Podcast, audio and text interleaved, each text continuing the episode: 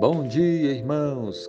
Que a bênção do Senhor esteja sobre a sua vida e que você ouça o Senhor e ande nos caminhos dele. Eu quero ler para nós meditarmos a palavra de Deus, Salmo 32, versículo 9 diz assim: Não sejais como o cavalo ou a mula, sem entendimento, os quais com freios e cabrestos são dominados. De outra sorte não te obedecem. Amém. Esse texto bíblico fala para nós do que Deus quer que nós sejamos obedientes a Ele.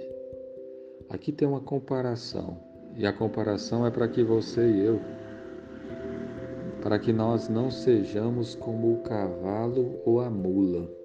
Já viu um cavalo ou a mula? Eles não têm entendimento. Tem que botar um freio e um cabresto, e com os freios e cabresto eles são dominados. De outra sorte não te obedece.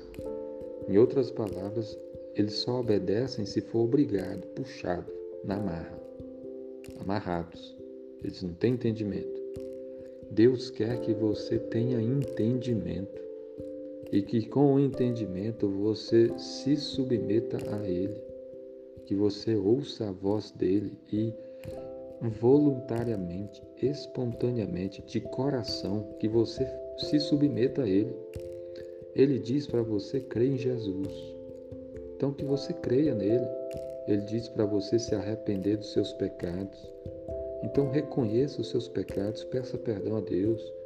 Ele diz para você confessar o Senhor Jesus publicamente, para você ser batizado para você ir à igreja, para você estar no culto, servindo ao Senhor, para você amar o próximo, amar o seu irmão, amar até mesmo o inimigo. Deus manda e Ele quer que você obedeça, que você tenha entendimento e faça o que Ele manda, que você primeiramente ame a Ele de todo o seu coração e ame o seu próximo como a si mesmo. Então, procure andar com entendimento e obedecer o Senhor. Não seja como o cavalo, a mula que não tem entendimento e que os quais com freios e cabreços são dominados. De outra sorte não obedece, só obedece se forem dominados, amarrados com freios e cabreços. E aí vem a pergunta: você tem obedecido a Deus? Você tem buscado se submeter ao Senhor com entendimento, se entendeu a vontade de Deus. Você tem obedecido? É a da vontade de Deus que você vá para a igreja, que você esteja servindo a Deus na companhia dos irmãos. Você tem buscado fazer isso? É da vontade de Deus que você perdoe aqueles que te ofenderam. Você tem perdoado aqueles que te ofenderam?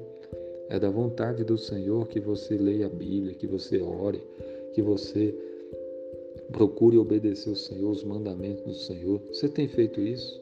Ou você tem sido igual um cavalo ou a mula que, para obedecer, tem que ser dominado, submetido ali, amarrado, porque de outra forma não obedece? Como é que está a sua vida com Deus? Você tem levado a sério a vida de obediência ao Senhor?